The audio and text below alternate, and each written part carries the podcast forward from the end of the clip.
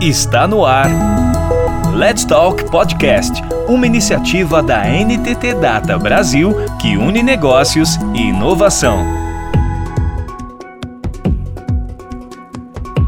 Como o segmento de saúde deve se preparar para enfrentar os ataques cibernéticos? Esse é um dos temas do webinar Privacidade no Setor de Saúde. Conheça o ciclo de implementação e sustentação, apresentado por Andréa Tomé, diretora para soluções de Cybersecurity, e Marcelo Nascimento Júnior, líder em IRM. É a Andréa quem dá a largada ao resumir os temas do webinar para, na sequência, focar na questão da privacidade, um tema central.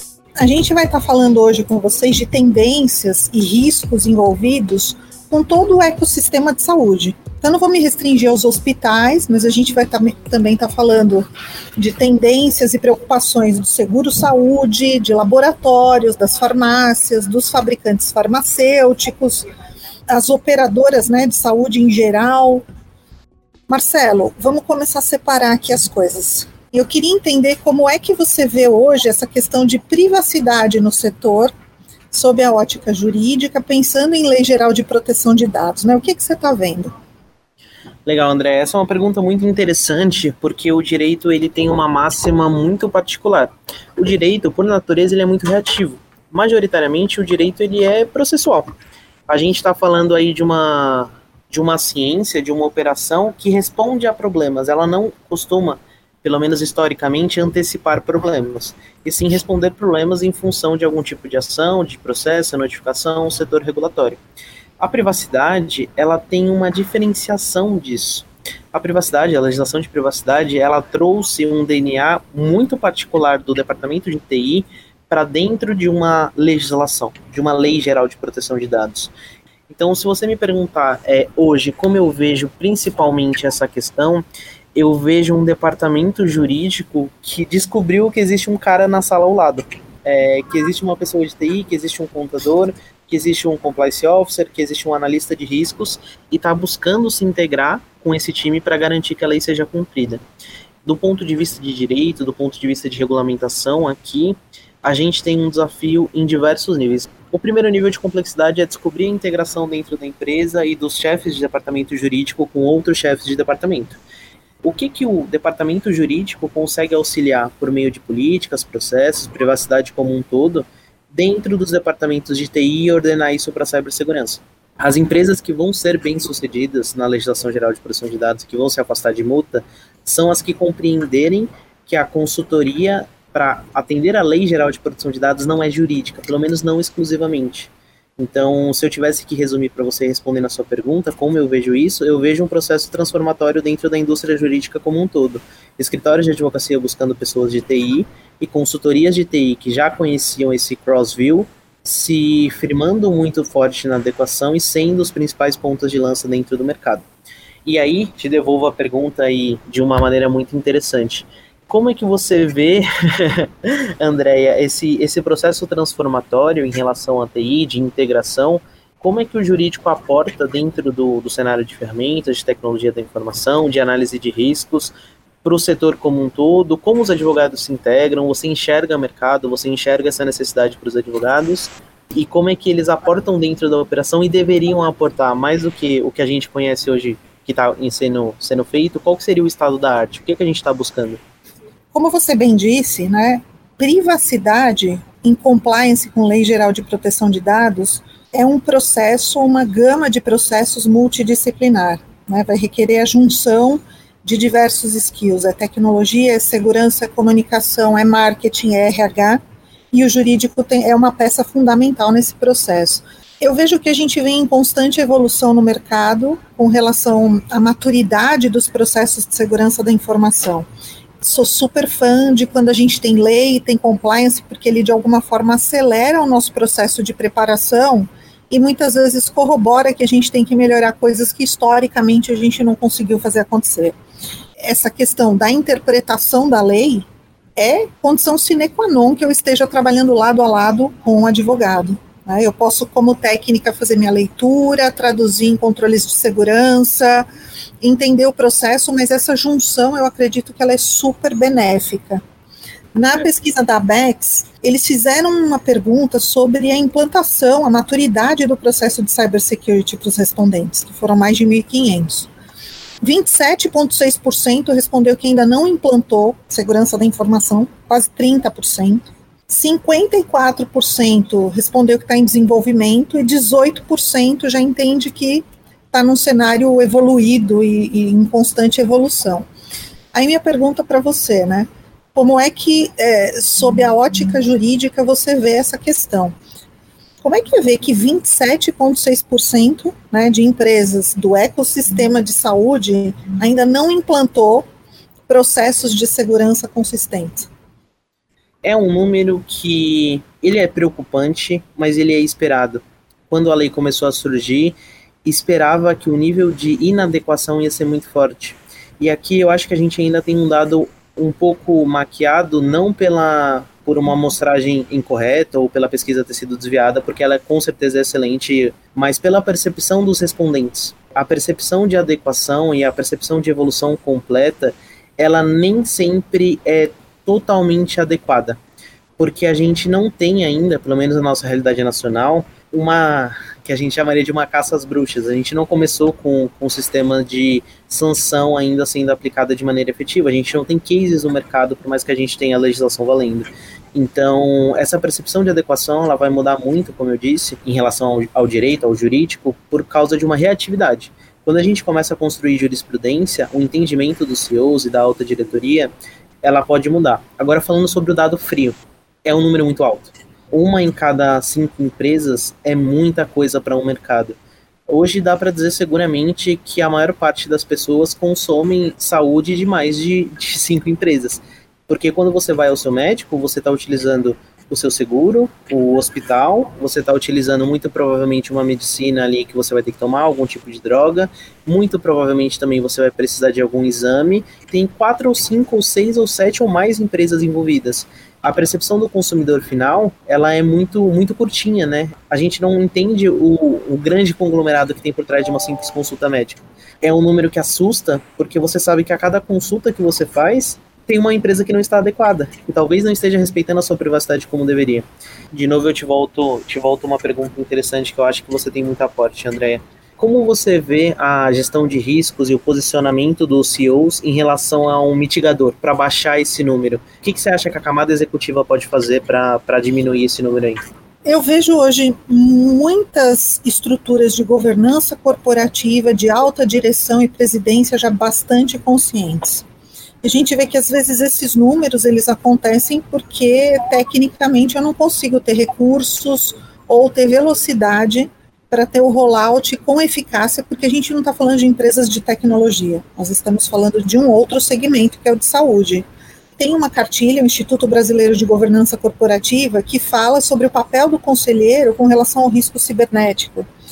E, além disso, né, a questão da, da bateria de ataques, né, é, que hoje, infelizmente, estão acontecendo no mercado, que aí é o, é o tipo de processo de conscientização pela dor, infelizmente, eu vejo hoje executivos muito conscientes, mas devolvendo para você. Quando a gente fala em melhorar a maturidade e trabalhar melhor os controles e processos de segurança, o que isso significa né, num eventual tipo de questionamento da NPD? Existem dois instrumentos jurídicos muito claros é, quando a gente fala de segurança dentro de adequação à NPD: a diligência razoável, e esse é o mais importante, e a boa-fé objetiva. A boa-fé objetiva é o interesse em adequar-se, a intenção de produzir um resultado benéfico para as pessoas que você impacta. Uma produção, uma expectativa de atender a, a produção à privacidade da, de todos aqueles clientes, médicos, colaboradores, enfim, todas as pessoas físicas que estão dentro do ambiente, é, e aqui ambiente a gente entenda todas as empresas da cadeia produtiva lá. E de outro lado, e mais importante, a diligência razoável é garantir que você enveredou os melhores esforços para estar adequado. Não dá para a gente falar hoje de adequação à Lei Geral de Proteção de Dados ou proteção de privacidade se a gente não tiver segurança. É tão simples quanto isso. Se a gente trata isso sem segurança, a gente está falando de um caso gravíssimo de imperícia, que é um dos institutos da culpa, ou a gente até pode estar falando de dolo. É má intenção efetiva, dependendo do, da análise do. Qual o impacto financeiro disso? o impacto financeiro aí ele chega a 50 milhões de maneira objetiva, mas hoje eu e a maior parte do, dos profissionais do mercado não tem nem capacidade de avaliar até onde chega esse impacto financeiro. Porque qual que é o impacto financeiro de você mandar uma mensagem direta para todos os clientes que você não se importa com o direito básico dele? Quantos clientes você vai perder nesse processo? Qual é a imagem que você vai passar nesse processo? Então é muito difícil de posicionar qual que é o impacto financeiro, mas a gente começa a brincar nos 50 milhões de maneira objetiva para é, porque senão o pessoal vai achar aqui que a gente é, né, tá divulgando em causa própria, porque nós somos profissionais de segurança, certo? Então, certo, é, é de comum acordo, é, é uma coisa que a gente não começou a sentir muito, porque a questão aí da, da, da avaliação do mercado, dos vazamentos e a atuação da NPD começou recentemente. Mas a gente sabe que quanto mais eu puder demonstrar em termos de controles, medidas, planos e de maturidade em termos de segurança, elas vão funcionar para traduzir isso para eh, numa eventual atuação, para traduzir isso em detalhes sobre a importância que a gente dá para o tema, a, a importância que a gente dá para a preservação do dado do titular, a cautela, o zelo, né? E por isso ele acaba sendo um mitigador aí desses valores que podem vir a cometer algumas empresas. Mas vamos começar a falar de algumas tendências, porque o pessoal contou para a gente muita coisa interessante, assim como vem contando nas nossas atuações com eles em projetos, em provas de conceito, porque a gente trabalha lado a lado com o time de health. Quando a gente fala de acessibilidade e privacy, Hoje, muitas tecnologias têm sido utilizadas para permitir acessibilidade de PCDs, de pessoas é, com necessidades especiais. Como é que está isso em termos de setor e os riscos envolvidos? Agora você tocou num ponto ultra sensível do mercado, né, Andréia? Porque é um ponto que ele já é sensível para o mercado como um todo. Acessibilidade, em última análise, é respeito a, ao consumidor. Não é nada diferente de produção à privacidade em questão de objetivo é respeitar o consumidor e garantir que os direitos dele estejam assegurados. E aqui a gente está falando de um consumidor, de um cliente, de uma pessoa final, de um colaborador, de um médico, enfim, de qualquer ser produtivo dentro dessa cadeia. E alguns deles têm necessidades diferenciadas, como é a, a baixa visão ou a ausência completa dela, que exige acessibilidade. E isso ganha é, ainda mais valor quando a gente está falando de acessibilidade em privacidade. Porque se você não tem acessibilidade dentro do seu ecossistema, é, seja digital, seja físico, você está cerceando dois direitos ao mesmo tempo o direito de estar incluso dentro de um meio social, de um ser social, e o direito à privacidade. Porque se você não consegue, por exemplo, é, ler uma política de privacidade, porque ela não é acessível de alguma maneira, ou então em ambiente lógico ela não é, ela é uma imagem, por exemplo, sem descritivo, você está impedindo a pessoa de conhecer como os dados dela são tratados. E mais do que uma questão ética direta, você tem um descumprimento efetivo da, da Lei Geral de Proteção de Dados. Porque ela diz, que toda pessoa física deve ter a sua proteção de dados pessoais respeitada. Ela não faz nenhum tipo de exclusão para pessoas com necessidades diferenciadas ou então menores de idade, até faz nesse sentido de ser um pouco mais restritiva, mas ela não inibe. É, você tem que respeitar todo mundo, é isso que a lei quer dizer. E você tem que se virar para prestar um serviço com respeito a todos. A acessibilidade ela é um ponto super sensível para o mercado, porque ela toca em dois direitos simultaneamente e a gente tem uma baixa maturidade no mercado o mercado está procurando se adequar agora. E aí, é, acho que é um ponto super interessante para você trazer a sua visão, Andréia, de quais são os meios, quais são os produtos, quais são os esforços que o mercado está fazendo para trazer isso para o dia a dia em questão de tecnologia, em questão de processos, de governança?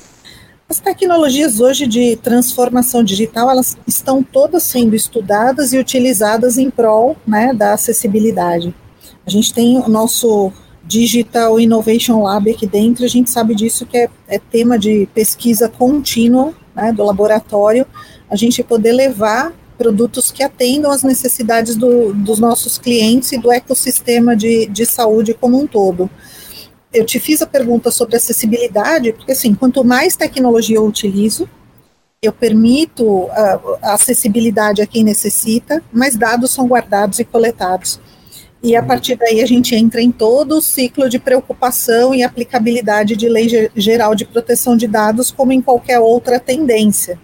Eu queria fazer um chaveamento, sair um pouco de acessibilidade e a gente falar da, assim, é o preferido é, de cada um de nós como pacientes, como usuários do ecossistema de saúde, mas também é o nosso preferido como especialistas em segurança, o tal do prontuário eletrônico.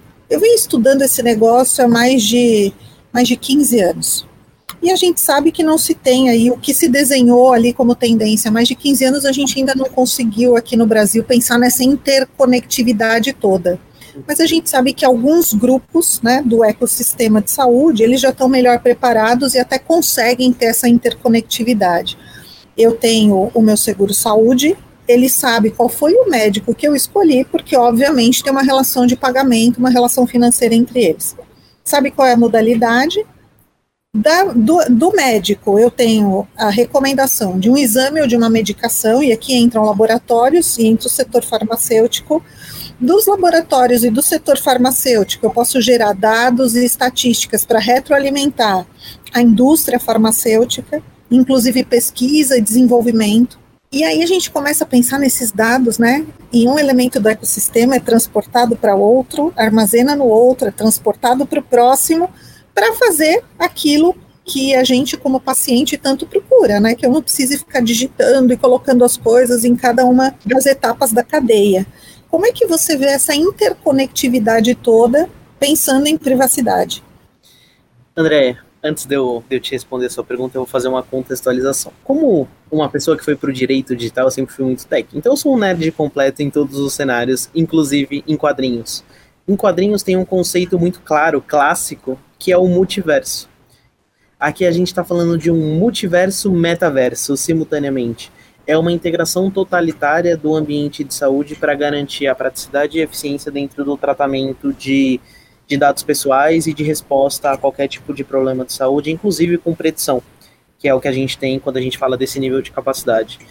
Quando a gente aprofunda o nível de conhecimento sobre alguém a esse, a esse sentido, em privacidade, tudo que a gente tem, de um lado, se aprofunda duas vezes mais. A gente está falando de uma preocupação com segurança, por exemplo, que é tem que ser duas, três, quatro, cinco, seis, ou seja lá quantas vezes as integrações forem mais assertiva, mais profunda, mais deep, para usar a palavra do mercado aí, né, a, a, a expressão em inglês, o deep dive. E de outro lado, a gente precisa começar a estruturar controles específicos para esse tipo de análise porque a gente não está só falando de uma transmissão simultânea entre múltiplos é, ambientes e múltiplas empresas do grupo, mas a gente está falando de um tratamento descentralizado de uma entrada de dados centralizada. Para a privacidade, isso é uma busca, primeiro, de entender aonde esse dado está sendo tratado, de uma maneira que você tenha possibilidade de constituição de provas e até de análise forense em algum cenário quando a gente começa a falar de discussão, mas também, e aí eu vou, vou te voltar à pergunta, imagino eu, de uma ampla governança de TI e uma ampla governança de riscos dentro desse tratamento, porque você tem players diferentes tratando dados simultaneamente, enriquecendo esse dado de maneira diferenciada e tratando o dado que já foi enriquecido de maneira simultânea também. Está quase falando de um mil folhas aí, né? São muitas lâminas, uma sobrepostas à outra. E aí eu te pergunto, André, para onde que a gente vai, quão bom a gente vai ter que se tornar para conseguir acompanhar essa tendência? Bom, nós como pacientes, a gente quer essa interconectividade 100%. Sem sombra de dúvida. Essa é a verdade, ou seja, nosso mercado, a gente está alavancando cada vez mais esse processo. Então, não é um compartilhamento e armazenamento de informação indevida. É para que o fluxo ocorra e que a gente tenha inteligência nessa história e nós mesmos vamos ser beneficiados quanto mais informação for compartilhada pela cadeia toda. Em contrapartida, se a gente pensar sob a ótica de governança do ecossistema, preciso ter segurança nessa história, né? Eu preciso ter segurança no ciclo de vida da informação, a proteção dela no armazenamento, na transmissão, e inclusive ter os acordos entre cada um dos elementos da cadeia para que a tratativa seja uniforme dentro do ecossistema inteiro. Porque se eu, de alguma forma, não tiver cautela e eu sou parte do ciclo, não adianta um hospital ter ali segurança top secret, porque a informação vai vazar e o seu paciente não sabe nem de onde foi, porque é um ciclo integrado. Você tem informação. Será que esses setores recebem só estatística? De forma alguma. O laboratório ele sabe exatamente o que me foi solicitado, que tipo de exame, para quem ele tem que devolver, sai inclusive o nome do médico solicitante. O setor farmacêutico, ele não recebe só informação de volume de consumo de uma determinada droga. Ele sabe principalmente quando é medica medicamento de uso controlado para quem foi receitado, e inclusive tem o um limite ali, ele precisa controlar quantas unidades daquele produto eu posso comprar de acordo com a indicação do médico.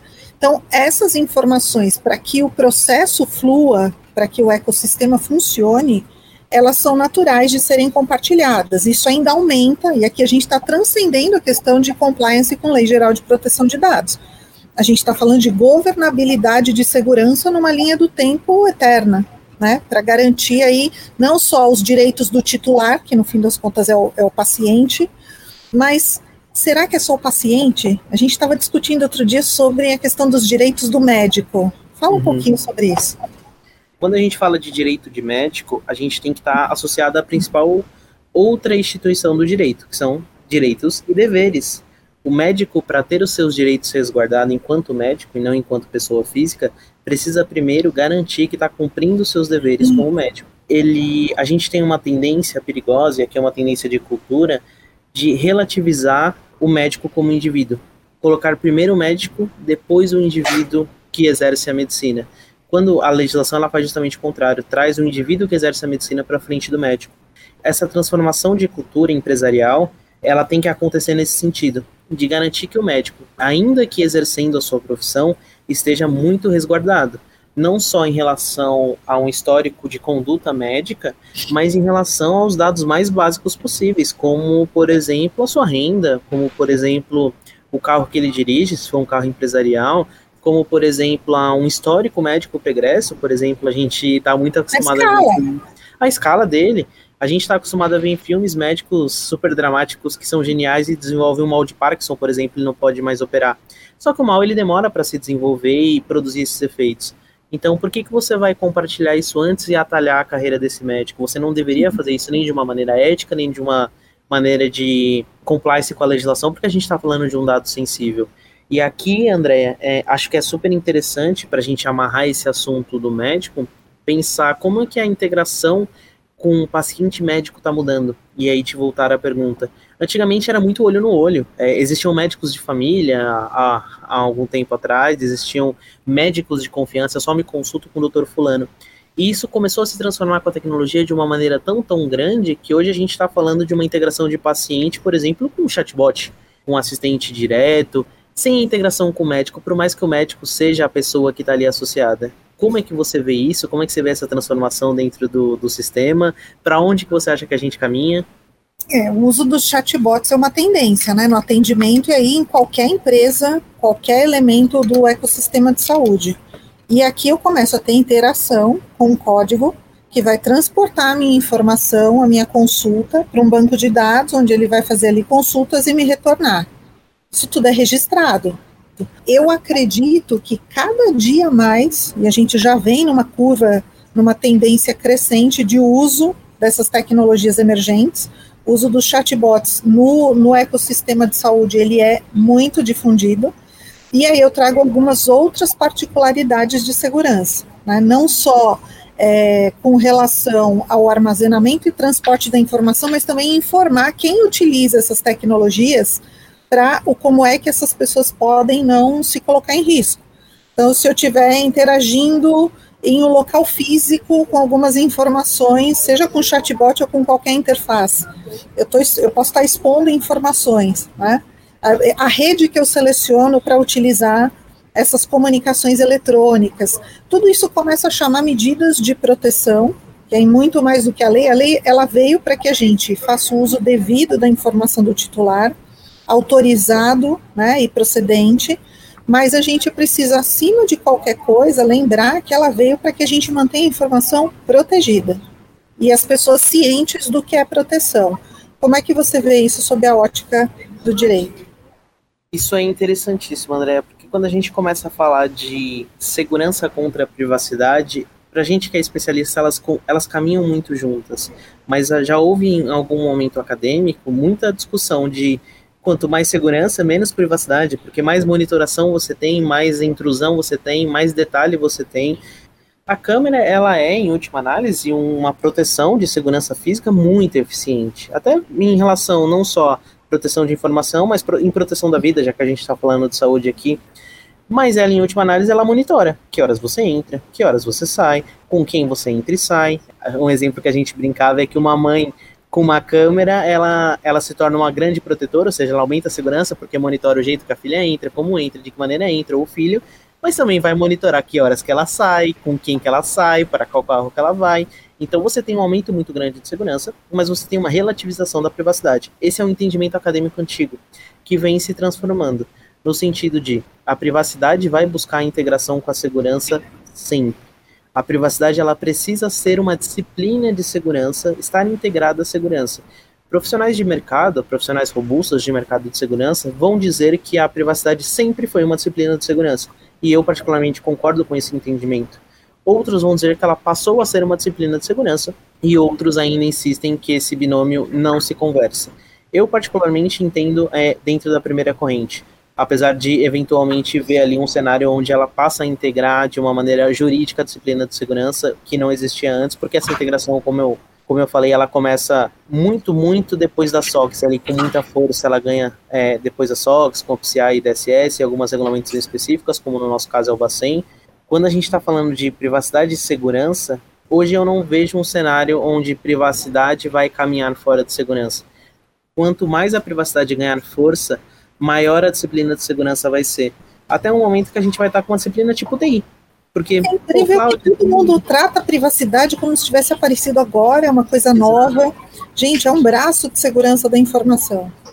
Só que a gente está falando do dado pessoal, né? É o processo de proteção e o ambiente de controles internos de proteção para o dado pessoal, para o dado pessoal sensível não são coisas desconectadas e historicamente a gente está falando de uma disciplina e um domínio que segurança da informação chama, chama para garantir as características necessárias de proteção para este tipo de informação que é diferente de uma informação corporativa, de uma informação de mídia, de mercado ou de uma informação financeira sobre uma empresa.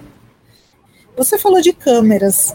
E privacidade versus câmeras dentro, por exemplo, de um hospital. Legal. É engraçado que segurança física é subestimada pelo, por, muitas vezes por um profissional de segurança que está entrando no mercado, mas nunca pela Dona Maria. Ela sabe que ela precisa ter um portão você alto. Você está sendo e... filmado, ó, tem uma câmera atrás de você, no teto.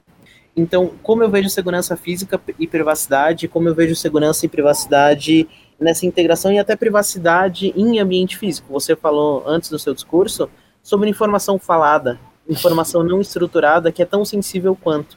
Aqui a gente está falando de segurança, é um desafio. Segurança física é um desafio antigo que vem sendo tratado e agora está sendo transformado com a privacidade.